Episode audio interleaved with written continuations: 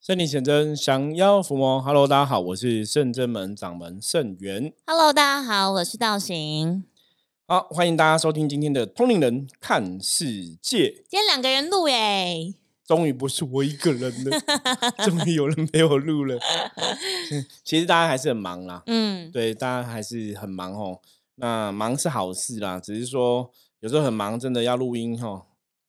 也是会有点小小累累的。师傅辛苦了，师傅辛苦了。可是不行，我们要坚持到底哦。嗯其实一直以来想要让大家知道，坚持到底这件事情是做得到的，所以我们继续哈，每天都来打拼这样子哈。呵，好，那我们首先一样来看今天大环境的负能量状况如何，是哪一张牌呢？给大家一个参考哈。红兵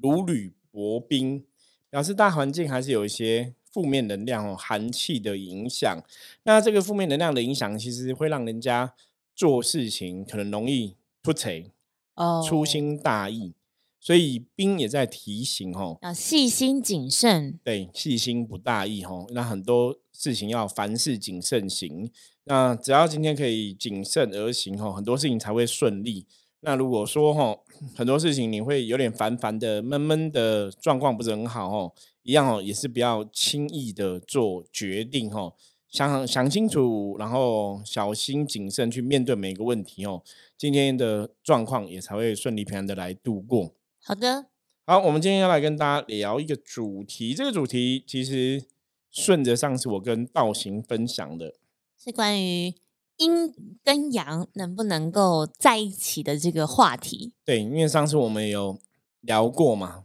就是家里是我们居住的地方，是，所以是阳间的人居住的地方哈，难免会有一些无形的阿飘，如果不小心跟着人进入住宅以后，就会造成我们在里面居住可能会阴阳不平衡。嗯，那上次我们有提到过一个哈，又有提到一个例子，说比方说像有些人那个毛小孩对，哦，你的宠物不管是狗啊还是猫过世了，大家把它骨灰放在家里，甚至是把它装在戒指里面，或者是项链佩戴。对，就是不忍心它离开哈。那你当然说放在家里，想要跟它在一起或是一起生活嘛。像之前我们有跟大家分享过，我们就是有个客人也是毛小孩离开了，可是舍不得哦，很难过，所以骨灰也是放在家里。那甚至在家里说，可能还是有看到猫小孩的灵魂啊什么的，他也觉得没有关系，也很习以为对常。就让他待在家里吧，因为他们就想要这样做哦。可是我们上次跟大家分享说，尽量还是不要这样做，你阴阳还是要不同哈，还是不同世界，还是要阴归阴，阳归阳哈。在无形世界众生，你还是要让他去无形世界会比较好哈。我如果说，如果大家有宗教信仰，你可以请诸佛菩萨来进行超度哈，带他们去他们该去的地方对，。看是要去西方极乐世界或东方长乐世界。对，这个还蛮重要的哈，就让阴阳有所分别然后对我们在阳间生活的人来讲也才会比较好。嗯，那刚好哦，我们讲完这集之后，没有两天就看那一则新闻，就看那一则新闻，所以我觉得我们蛮厉害的，就一个一则新闻可以印证我们的说法哈。那这个是主题是这样写：放手告别，族内截止，离世两年，骨灰中下葬，丈丈夫展开新生活哈。呃，日本知名女星竹内结子，她在二零二零年哦，西元二零二零年九月二十七号哦过世，然后全球的剧迷哈、当然都非常难过，因为那时候我们知道这消息也也蛮难过的，因为这个明星是我们都还蛮喜欢的一个日本女星，真的，而且当时她的那个，因为她都还在筹备一些日剧跟电影，就正准备要上映而已。对，就是她的知名度其实也算很高哈、那嗯。就是就咒事嘛哈，那了解的是也是可能真的也是有一些内心的疾病然后，因为他也是自己结束自己的生命哈。我觉得这种状况当然会让在阳间的家人会很不舍，所以家人就是一一直没办法把他的骨灰去下葬哈。我们是看到这个新闻才知道说哇，他就跟我时们间隔这么久了，跟我们讲的那个内容是一样的，嗯，就是骨灰都没有下葬哦，所以他后来过了两年之后，就最近才把骨灰完成下葬哦，然后家人也为这个哈可以放下，然后迈向一个新的生命。其实这两年的时间说起来非常的漫长哎、对，对于就是留在阳阳间的人，他的先生跟他两个小孩，呃而且因为知情人士透露，他说这两年其实他的先生跟孩子一直都把他骨灰放在家里，就供养在家中，哦，就有点像还是像以前一家四口对，一家四口在一起。那其实这个状况就会符合上次我们讲的那个案例，像毛小孩般这样。因为你就当当他还在家里还活着嘛，我们还在一起嘛。基本上来讲，虽然我们没有去通灵看这样的一个案例的状况，可是看这个新闻，大概八九不离十，他的灵魂在家里的几率会很高。高，所以中国人以前以前老祖宗讲过吼，大家应该有印象，就是人死要入土为安吼，他是的确有它的道理。我们讲说尘归尘，土归土吼。当一个人死亡之后，入土为安是很重要的事情。那当然，现在形式上，因为现在是几乎没有什么土葬了嘛，所以形式上大家都还是会烧烧化这个遗体吼，然后火化掉，然后骨灰会放在骨灰该去的地方哦，那个也是有点入土为安的一个概念在里面。所以看到这个新闻，他说他家人就是两年都把骨灰放在家里吼，我我真的也觉得哇，这真的就是我们上一次跟道行分享的内容哦。嗯，阴阳。住宅里面有阿飘，其实还是要去处理这个事情哦。所以他到今年可能真的时间久了啦，家人也有放下哦，他的家人觉得应该要做一些改变。对，所以他今年家人就是第三次的九月第三次的祭祀法会，因为他是九月过世的嘛，嗯，所以到第三次祭祀法会，我这个我后来我我有在思考，因为古人讲，就人过世，像一般我们台湾的信仰，就第一年是对泥嘛，哈，要嗯。拜拜，然后再来就是三年，嗯，哦，所以他这也是三年，所以因为以前日本的这些文化习俗受到中原哈唐代朝以前传过去一些我们古时候老祖宗的一些习俗的影响，应该真的有哈，所以他们也是今年九月第三次祭拜之后，家人才决定要去安葬他的骨灰哈，然后才能真的去道别哦。我觉得这个是这个话题之前我们也有聊过类似，就是你要怎么跟过世的亲人道别，我觉得这是不容易的功课哈。其实我前两天也是有分享到哈，说我当初第一次认知死亡这一件事情，就在我国中的时候，我的阿妈去世哈。说那时候看到我爸爸掉眼泪，然后才会去国中二二年级，那时候是十四岁吧，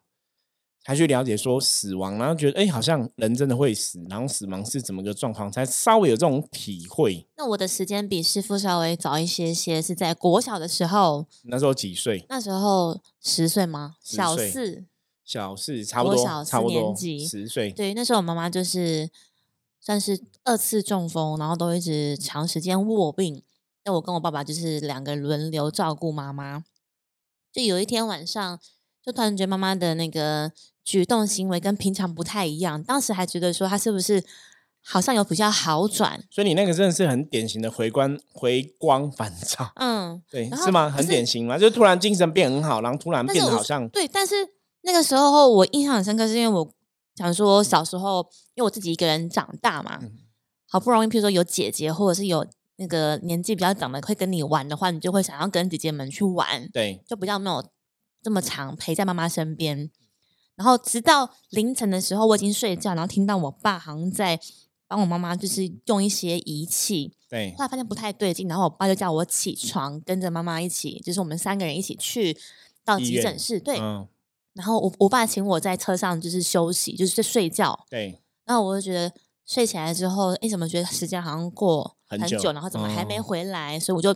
然后孩子没什么耐性，这样，所以我就去急诊室坐着在外面等，然后也嗯，是有点睡眼惺忪。但我永永远记得那个画面是，就是我爸走出来就跟我讲说，妈妈回家了。然后我第一时间还以为说，哎，哦，那我们可以回回家了了，。对，小朋友不知道了，爸爸说不是，就是因为可能回医生也在想，对啊，怎么跟哦我讲这件事情，然后他才让我知道说妈妈已经已经走了，这样子，就是妈妈已经离开我们了。可你那时候花了多少时间去认知这个事情？但那一整天，就那一，因为是发生在半夜的事情嘛，然后那一整天，包含到他去太平间就躺在那边的时候，我觉得很真实又很不真实，又很像做梦对，其实我我一滴泪都没有掉，就是在看到就是面对这个瞬间，嗯，我觉得就是怎么回是你脑袋还没有办法去，因为那时候年纪真的还很小，可是我没有很强的意会。应该是意会了，可是你会觉得嗯，因为你就很小就在担任照顾妈妈的这种责任嘛，你会觉得好像我可以。就是坚强，你爸爸也很哦。辛苦，就是你你看到爸爸痛苦，所以你要觉得要坚强，对，我觉得会有一些情绪掺杂在里面，然后是直到我们带着妈妈，然后回到老家，才有就是真正自己的情绪、内在情绪才浮现出你来。说带就是遗体回老家对对对对因为那个时代其实遗体还是很多都会放在老家，然后经过一些仪式嘛，才入殓这样子哦，不像现在，不像现在都可能放在殡仪馆啊，然后就很快处理掉。嗯，时间今天状况真的不太一样了。所以那个时候是很多人就是来会家里面嘛，对然后你才会真的哦知道说，哎，真的是这么一回事了。对，嗯，所以你大概你现在想了想，你大概花多少时间去大概七七四十九天吧，因为 为什么会这样说？办完之是因为后就因为 因为都要去，记得是小学好像礼拜二的下午，爸爸都会来学校接我，对，因为要去念经，要做七，我们就是嗯做满七个我七知。道，就固定然后我每天做完嗯的，隔天都会不能走楼梯，为什么？因为要一直跪拜、哦跪拜、跪拜，大概就是两三个小时这样。对小朋友真的很累然。后觉得一次走完之后，好像就这样子。但我觉得我爸用，我觉得应该是因为我爸用用了很多心思陪伴我走过这个阶段，所以觉得好像嗯，妈妈不再就是已经离开病痛，用比较好的方式去在另外一个地方生活。所以有时候从另外的角度来讲，我觉得这可能也是一个，就对当时来的你，因为你年纪还小来讲，也是一个好事，因为小孩子真的记忆力比较薄弱，哎，不过我记得太多。我我我我记得蛮清楚的，就很多细节都很鲜明。嗯对我说那种难难过情绪，就现在回想啦，那时候还比较哦小啊，你是说因为累积的共同回忆比较相较之下比较少吗？可能吧。也有可能。对，不然你如果说你记忆更鲜明，或是更大一点，那个可能情绪就会更不一样。啊，但我觉得要经历的痛苦不同。但我觉得我比更，就是现在回头看，转一个念是，我比更，诶，比其他人更早完成这一个课题。功课就认知到这个事情就对了。嗯，对，所以像我们刚刚看那个新闻嘛，竹内结子这个新闻，我觉得他家人两年才能走出来哈，其实当然也是很很，我觉得当然可以去同体大悲他家人的难过跟不舍，因为我觉得这也是我们今天这期节目，我想跟全部很多朋友，如果你真的现在处在一个难过的情绪，或是你真的曾经有想不开的念头，我请大家真的要鼓起勇气，就是要面对哈。我曾经跟很多朋友讲说，既然你已经不怕死亡了，你连死都不怕了。对，你就不要轻而易举死。那你如果真的想不开，你没有办法帮自己哦，因为通常这些朋友是他们，比方说有的真的有忧郁症，或是真的心理生病了，我我知道他们是的确没有办法有给自己一个正面能量想法，就是嗯你叫他说你不要这样想，你你不要乱想，你你不要被低潮，可是你不要除此之外，他不知道该如何。对对，你这样讲，想基本上他们就是没办法不这样想，就是很嗯痛苦哦。嗯，那怎么办？我跟大家讲，你真的哦，请你那个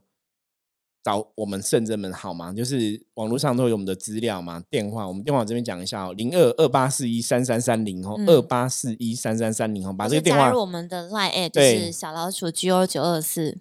就是说，如果你的家人有这样的问题，或者是说你自己是这样子，真的有时候会低潮到你想不开哈，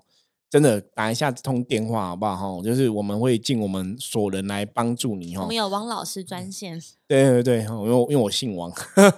OK，反正就是我们尽我们所能来帮助你，真的不要轻而易举结束自己的生命哦。你看那个结束自己的生命，家人其实很很辛苦啦。嗯，你看这个案例，就是家人花了两年才能走出来哈。那其实家人走不出来，家人也痛苦，然后对这个过世的人也痛苦，因为那个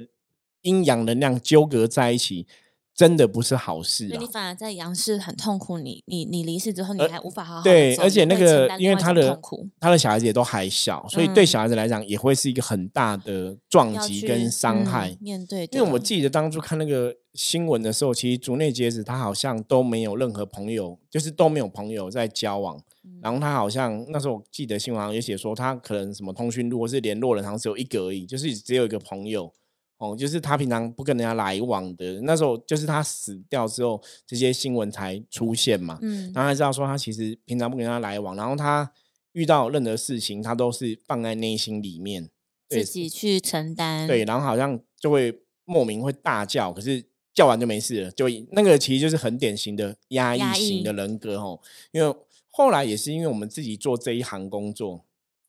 真的我们自己做这行工作，然后真的看到很多朋友有类似的状况，我才我们才去了解说哇，真的有这种所谓的我们自己，我也不晓得这是我们自己自创名词，还是真的有这名词。我们说这叫压抑型人格哈，因为那时候感觉好像觉得这个就是很压抑，然后很多朋友其实当你的人生中，你真的遇到一些事情是很压抑的哦，久了会变习惯，所以到后来你在压抑，你已经没有感觉。就像真的心生病了，对，那如果你要去理解这样东西，其实更简单的讲法就是不快乐，太多的不快乐的情绪累积在一起嘛你。情绪没有出口啊，无处去。真的，真的，所以哈，我们以前常常讲说不快乐，有时候伤心难过，想哭就哭，想笑就笑，就释放它。对，，要释放。那甚至说你要让自己真的快乐啦，就是看了这么多，我们因为我们常讲跟大家分享的案例呀、或是我们的经验，都是我们实物上真的这十几年来遇过的 case 哦，遇嗯过一些朋友有这种相关的状况，所以我们就真的发现到，当你真的不快乐的时候，其实那个影响力是非常的大。而且那那个影响力是超乎你所想象，而且是可能超乎你所能承受的。对，而且到最后那个不快乐是真的，当事人自己不会知道，不会，你不会察觉耶，因不会为你已经不会太习惯这样子的状态了。所以那个你是心心事哈、往心里面藏，藏到后来你已经没感觉了。像之前我们就有客人这样，就是哎、我跟他讲说，哎、你看起来其实是不快乐的，可那客人明明都是笑笑的哦，都笑笑，然后笑因为小女生嘛，笑起来也蛮甜美的。他说没有啊，我觉得人生这样，我觉得我还蛮快乐的啊。那我说没有，我觉得你这个是压抑，就是你已经不快乐很久，你没有感觉。然后他朋友都说，对对对，师傅，我觉得他不快乐。我说，哦可是他自己觉得说，旁边的人看得很清楚，自己都觉得自己没有问题，可是旁边人说没有，我旁边人都看得出来，可是当事人自己都看不出来。哦，如果你的朋友也有跟你讲类似的这样的状况，那就表示说你真的也是一种压抑型的人格。而且刚刚提到的是，所以我们时不时要去觉察自己的情绪跟状态。当如果有什么异样的时候，你可能就要看好。现在可能真的压力值比较大，那你就要适时的先停下脚步，去做一些会让自己开心啊、放松的事情。对，因为觉察这件事情，不是说你可能真的平常只有那种会想不开的人才要觉察，大家知道吗？就是一般你都很看正常很开的人还是要对都要觉察。只要是人，对，如果可以的话，我们就尽量常常练习这件事情。那你要怎么知道自己不快乐？哈，其实有几个简单的判断原嗯则。第一个最简单的就是睡得好吗？哦，睡得好的人，通常表示真的是没有什么太多忧郁的事情哦，就是比较开心自在。现在人普遍真的大多数人都睡不好，所以表示内在的压力都是偏高的。一个是睡不好，第二个就是会不会做一些噩梦嗯，哦。那你要从这些观东西去观察，他可能就在告诉你你一现在些的状况，对你现在的状况压力是很高的这样子。又有像你也会有这样的觉察吗？比方说做噩梦啊、睡不好之类的。我是之前有一段时间工作很密集，然后要负责的东西比较多，就工作比较多的时候，对，然后是我的身体告诉我的，就是免疫力降低，所以皮肤出一些状况，然后进而导致就是牙齿也出一些问题。反正就是总归来，就从结果回退去，才发现哦，我会磨牙，对，对，然后因为牙龈发炎，然后又磨牙，然后为什么会牙龈发炎的情况？是因为我皮肤发炎，然后我擦药没有用，所以我变成吃药。那吃药变成是有点像把你的身体免疫力的那个警备爬数破坏掉，降低，嗯对，对，然后我那没有感觉，这样好像不太对，就是你的身体、身心灵都已经在一个出现状况了。对，可能可能你的人很想要去超越自己的极限，然后做更多成就，但是你的身体跟不上，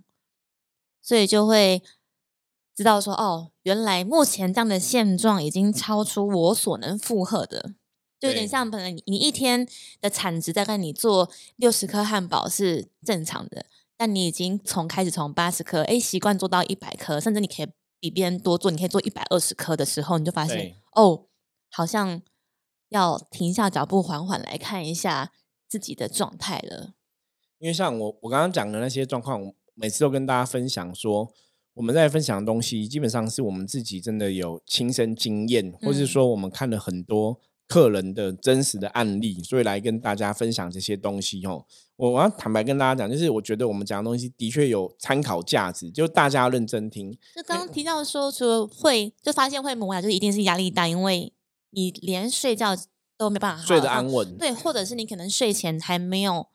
常常有人说你睡前不要看手机，或者对不要看光亮，你就是让自己先在睡前的一个小时到一个半小时，就是进行到放松的状态。那我们很长可能是因为太累所以睡着，但是你的神经还是在一个紧绷的状态，它没有休眠到真的关机，这样这是一种。然后另外一个是你可能会莫名的想哭，就是情当对绪低落莫名情情绪你会觉得对，就是你怎么样都使不上，可是你的意志跟你说不行，你还是得盯住或撑住。但你知道你不开心，但你你你只是为了责，比如说你是因为责任感，或者是因为想要完成上司给你的任务，所以让自己有办法 hold 住那个能量，这样。但你知道你已经快快要 crush 掉，快快不行了，这样。可能这种东西就是真的，大家养成觉察的习惯呐。嗯，它其实都在暗示你的状况已经是到一个某种程度的临界点哦。比方说，你就是工作可能会莫名的想哭，或是工作的时候莫名的闭上眼睛哦，其实都是哦。着吧？这个跟我们讲灵逼体都有关系，就是你内心的不快乐已经到了一个状况了。我觉得大家嗯真的要认真去面对。那像刚刚讲到说，比方说睡觉没办法睡得好，或者做噩梦哦，其实这是我之前我自己啊，我刚刚讲说我们啊讲都是分享自己的经验，我自己有些时候真的我压力指数过高，状况不是很好，就会这样就会做噩梦，然后或者说会睡睡不好，嗯就是我会我就会去发现说，哎、我可能最近压力指数偏高，或者我最近可哦能内心的快乐情绪是偏少的。对。那你知道这个状况的时候，你就要赶快去做 让自己快乐的事事。情，对，不然就会演变成，因为这是第一阶段嘛。当你没有去处理自己的情绪，那情绪就会去影响到其他人，对，那你就很容易对本来平常没事的人事物，就很容易突然生不耐气、烦，愤怒，对，变然后就变暴躁，都会这样子哦。这个就嗯是负面能量开始在侵袭你跟干扰你哦。然后你就变成负面引爆负面，就一发不可收真的真的，拾。所以大家一定要去觉察这个东西很重要哦。因为就像我们刚刚讲这个案例，你看一个人自己结束自己的生命，其实不是只有你痛苦，你的家人也很痛苦、哦。嗯，所以大家真的要三思而后行。那你如果真的遇到这种东西，你走不出来，真的、哦、赶快拨我们的电话零二二八四一三三三零哈，嗯或是跟呃加透过 LINE 来跟我们取得联系哦。我们也许真的可以给你一些帮忙哦，从身心灵的角度来帮助大家。所以我觉得大家真的不要让自己哦不快乐到这个地步哦，有一点点不快乐的时候，就要去想办法处理。对，像刚刚提到的是，如果你真的是以自己结束自己生命的方式离开，其实，在阳间的人是很痛苦的之外，其实你自己也会走的不是这么的好不是这么好，而且会有它的因果的问题。因为宗教上来讲，自己结束自己生命的人，基本上要超度，有些时候也不是那么容易啦后、嗯所以，嗯、你说宗教上这些神明，你说后来靠靠他们帮忙哦，也是要看你有没有这个机缘或福报，福报，这个也很重要哈。那当然希望大家不要走到这一步啦。所以以现在哈，最后今天一个最后一个重点要跟大家来分享，就是你一定要现在就准备好，准备好什么？福报你的不是粮，准备好做事情，做哪些事情是你会快乐的。福报质量本来就要准备，就是一直要修，你知道吗？不好意思，我没有没有，我觉得你讲的也是对的、啊，你要准备好你的福报资粮啊。有福报了，你自然就会有个好的结果，你不会把自己嗯逼到这种很困苦的境界嘛。对，就平常要做多做善事，还是多累积福报，一定有帮助。可是现在比较大的重点是你平常准备让你快乐的方法，单，对，就是一个方式或两个方式或三个方式。我举个例子，像我自己快乐的方式，就第一个可能看电影，我看电影我很喜欢看电影，所以看电影嗯我会快乐。第二个就是可能看漫画，或是看卡通，啊哦，看一些动漫会快乐可。以可以，然后再来就是去逛书局，哦，可以，很，可以，或者是去进香啊，放假、充电，对，就是这些都是你知道你可以快乐的方式。所以当你现在当假设我我的情绪觉得哎不对，我最近睡不好，最近压力指数很高，最近好像有点哦做做噩梦。变变多了，你就知道不对，我可能压力指数是偏高的，那我就会赶快去找一些我快乐的事情来做，嗯，那就让我的内心可以回到一个比较安稳跟安定的状况。就你要，其实刚刚师傅讲的那个做自己开心的事情，就是平常要准备好。对对对，他就是转念，像像我的话，就是会做一些手做的东西啊，可能写手账，或者是写日记、弄纸胶带、弄一些拼贴，或者是逛书局，就我这。蛮蛮常做这件事情的，因为你就会转一个念头，你就不会一直把意念放在可能让你不开心的事情，或者是让你焦虑的东西上面。对，所以平常就要去知道说做哪些事情会让自己快乐，然后最后再次提醒大家，就你一定要把这些。做这些事情会让你快乐的这个事情，你真的现在就要准备好。有些人可能是去爬山，或者去唱歌，或者是跟朋友聊天都可以。对，所以如果你现在哈想不到哈，比方说你现在正在听我们的节目，你想不到说做什么事情你会快乐，你要现在先赶快先准备哈。当你情绪低落的时候，当你真的不快乐的时候，当你可能就像我刚刚讲，你因为睡觉睡不好，做噩梦，压力指数偏高的时候，莫名的易怒吼，你就要赶快去。找让自己快乐的事情来做，那就可以让你的能量回到一个比较好的轨道。对，就是才有办法平衡自己的情绪吧。对，好，那最后一样跟大家讲哦，阴阳世界还是有相隔的哈。我们真的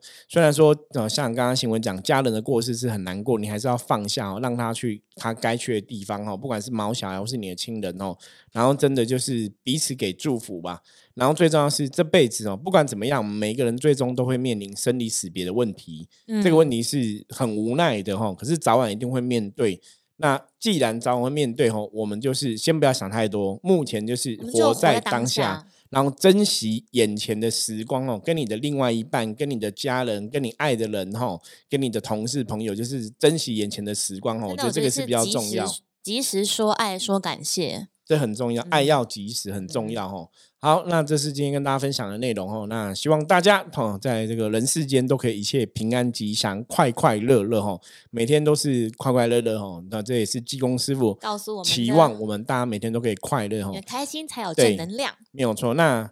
怎样的一个开心，怎样快乐哈，就是让自己今天比昨天更好哈，那这就是一个进步了哈。也不要给自己太大的要求，然后让自己今天比昨天更好，这样就可以了哈。那人就是跟自己比，也不要跟别人比哈，因为人比人气死人。好，任何问题。或是说你真的情绪是在低潮，你走不出去，或是说你现在很想找人聊聊哈，欢迎你来甚至们找我们哈，或是找我聊都可以哈。那一样哈，拨我们的专线零二二八四一三三三零哦，或是直接加我们的 line 哈，跟我取得联系。我是甚至门掌门盛元，我们下次见，拜拜，再见。